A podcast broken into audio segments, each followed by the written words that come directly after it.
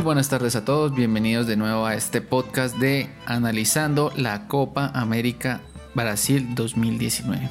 Y hoy nos vamos con la selección gaucha, con la selección de Lionel Messi. Sí, exactamente esa, la selección argentina. Hablemos un poco de Argentina en su paso por las diferentes Copas América que se han disputado hasta la fecha. La selección albiceleste ha participado en 41 ediciones de este torneo, de las cuales ha podido levantar el trofeo en 14 ediciones. Es el segundo equipo en Sudamérica que más veces ha ganado este torneo después de la selección uruguaya. Las dos últimas copas que Argentina ganó fueron en el año 1991 y 1993.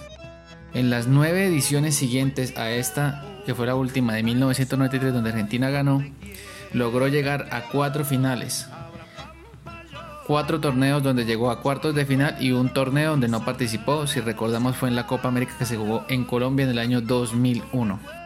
Argentina cuenta en un total con 14 títulos, 14 subcampeonatos y 4 terceros lugares. Eso quiere decir que Argentina llegó a la final de los torneos Copa América en el 68% de las ediciones que disputó, un número bastante significativo para una selección bastante competitiva en este torneo.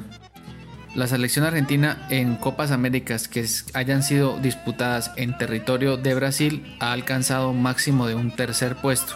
Sin querer decir que sea un mal terreno para la selección de Argentina, recordemos que en el Mundial de Brasil llegó hasta la final. los bombos vernos bailar. Hablemos un poco del entrenador de este equipo, ya que es un entrenador poco conocido y de pronto las personas que están escuchando este podcast jamás habrán escuchado de él. Se llama Lionel Scaloni, es un argentino, tiene 41 años de edad. Hablemos un poco de este entrenador para que nuestros oyentes comprendan muy bien la trayectoria de este entrenador. Llega al banquillo de la selección argentina para tomar el puesto dejado por Jorge Sampaoli luego del Mundial de Fútbol 2018. Sampaoli al dejar el cargo el presidente de la AFA coloca a Scaloni, que hasta ese momento era el asistente técnico de San Paoli, como técnico interino hasta la fecha. Scaloni fue un jugador argentino que pasó gran parte de su carrera en el Deportivo de La Coruña de España. Pasó por clubes como Racing de Santander, Lazio, Mallorca, Atalanta. Y eso sucedió hasta el año 2015 donde decide retirarse y comienza su andadura en el banquillo técnico del Sevilla con el mismo San Paoli, en este caso ocupando el mismo puesto de asistente técnico para después pasar a la selección argentina de mayores. La prensa argentina y algunos exfutbolistas critican la decisión de la AFA por la baja experiencia de Scaloni dirigiendo equipos de fútbol. Sin embargo, eh, la prensa también ha premiado a la actitud y el momento que está viviendo la selección argentina eh, extradeportivamente cuando ya Scaloni ha promovido que los jugadores sean más cercanos con la prensa y sobre todo con el público en general, ya que con San Paoli hubo una etapa bastante crítica en esa relación entre prensa y, equipo argentino, los jugadores del equipo argentino. Hablando un poco de los estilos de juego, sabemos que Argentina cuenta con una selección de jugadores con bastante renombre, con bastante poderío en la ofensiva. Ha tenido eh, problemas de ensamblar o de una manera clara de jugar con algunos técnicos eh, de la última generación, hablamos de más o menos del Mundial 2014, con eh, sobre todo tenía, Argentina se notaba que tenía un, un esquema de juego más claro, sin embargo después eh, los posteriores técnicos que llegaron aquí, Maradona en adelante, ya la, la calidad de los, de la, del juego del equipo argentino se vio bastante afectada. De la selección argentina hablemos también un poco de cifras, de cifras de monetarias de los jugadores. Según portales especializados, el equipo de Argentina tiene una valoración de 652 millones de euros. El segundo equipo de la Conmebol que tiene mayor valoración en sus jugadores en el mercado. Encabezados obviamente por su gran estrella Lionel Messi, algunos jugadores de la delantera que son altamente valorados económicamente como Sergio Agüero, Paulo Dybala y Ángel Di María. El promedio de valor de los jugadores de la selección argentina está entre los 28 millones de euros y la edad promedio es de 27 años.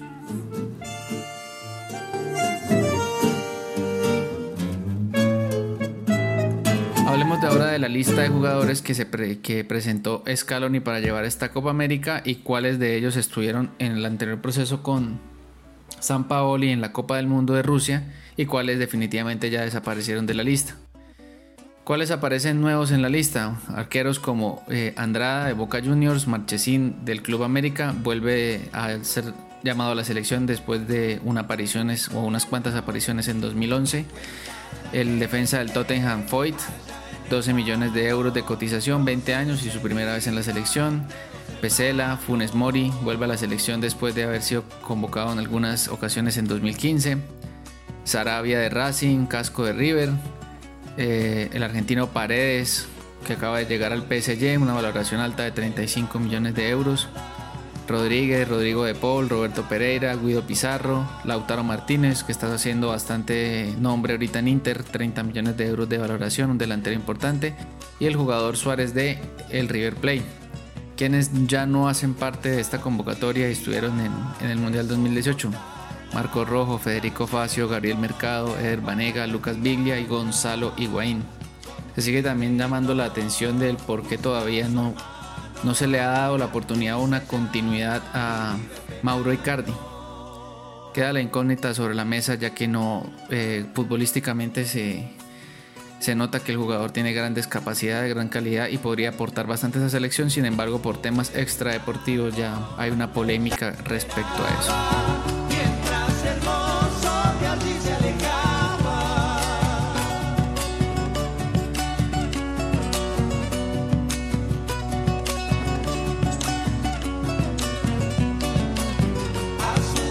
Hablar ahora de Argentina y la fase de grupos de esta Copa. Argentina conforma el grupo B con la selección de Colombia, con la selección de Paraguay y con la selección de Qatar, que es invitada a este torneo. Argentina comienza su participación en la Copa América el día 15 de junio contra la selección de Colombia en la Arena Fontanova de Salvador.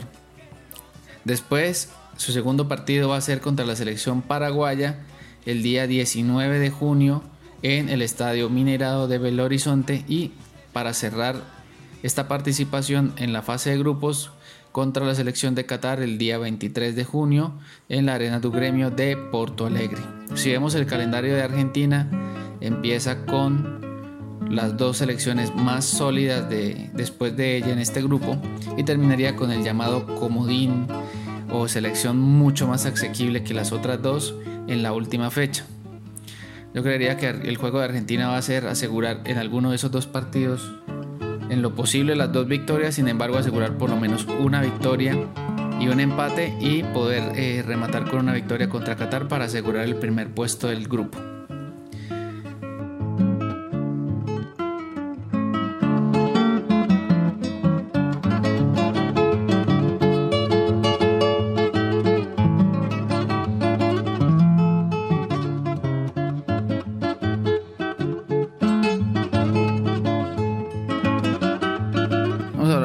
Apuestas deportivas que encontramos para la selección argentina en este torneo que nos aportan valor para sacar beneficios a largo plazo después de acabado este torneo. Encontramos dos apuestas interesantes, una con menos riesgo que la otra, sin embargo está bastante interesante de revisar. La primera apuesta es si Argentina llega a la final. No llega a la final, lo pagan a 1.55 en BetPlay Analicemos un poco las posibilidades que tenga Argentina en este torneo. Si Argentina termina primero en el grupo A, posiblemente se va a enfrentar contra el mejor segundo del grupo C, que sería en este caso una Chile o una Uruguay. Llegado el caso se enfrente a alguno de estos dos, pues tiene posibilidades de, de, salir victorioso. Sin embargo, cuando pase a las semifinales posiblemente se enfrente a una Uruguay o una Chile. Tendría dos rivales bastante interesantes en el camino donde puede haber la posibilidad de que en uno de ellos no se dé el resultado. Si Argentina queda segundo en el grupo B, se va a enfrentar muy posiblemente con Perú en la otra llave, en el cuadro superior. Y cuando termine el partido, gana este, este encuentro, se enfrentaría muy posiblemente con Brasil en la semifinal del cuadro superior, donde ahí el tema se pone más complicado. Entonces, teniendo en cuenta esta posibilidad, digamos que si Argentina termina primero en el grupo, tiene muchas más posibilidades de llegar a la final que si termina segundo en el grupo B. Sin embargo, eh, las posibilidades de llegar a la final pues son mayores que no lo logre a que lo logre. En este caso con una Argentina que está renovando su plantilla, que está incorporando jugadores nuevos, que está empezando un proceso con un entrenador nuevo, un entrenador inexperto y todo eso, creía que tiene más posibilidades en contra que a favor en este caso. La segunda apuesta eh, que aumenta, que tiene mucho mayor riesgo en este caso es que si Argentina llega a la semifinal, pagan no a 2.55. Creería, yo que esa apuesta no, no tiene mucho valor, la verdad. Esta cuota debería estar alrededor de 2.7, 2.8 más o menos. Dependiendo de las posibilidades que encuentre, creería yo que tiene en una semifinal un equipo asequible. Tendrían pruebas más complejas en fase de grupos o en una semifinal. Entonces esta apuesta no la recomendaría. Me iría con Argentina no llega a la final a 1.55. La otra apuesta es una apuesta de tipo más recreativo, sin embargo le vamos a asignar un stake profesional. Creo yo que tiene, tiene un valor interesante. Para el partido de este grupo que inicia Argentina contra la selección Colombia, vamos a hacer una apuesta dodging o dodging como le quieran decir. Es una apuesta donde se apuesta individualmente a varios, a varios mercados y la posibilidad de que se acierte solamente uno de esos varios mercados si la apuesta sale ganadora y si sale perdedora pues no se acierta ninguno de esos mercados. La ventaja es que independientemente de cuál de esos mercados salga, la ganancia siempre va a ser igual. Entonces si apuesto por ejemplo a cuatro mercados acierto uno de ellos, pierdo tres, pero la ganancia de ese que gané va a ser exactamente igual si hubiera ganado otro o hubiera ganado otro.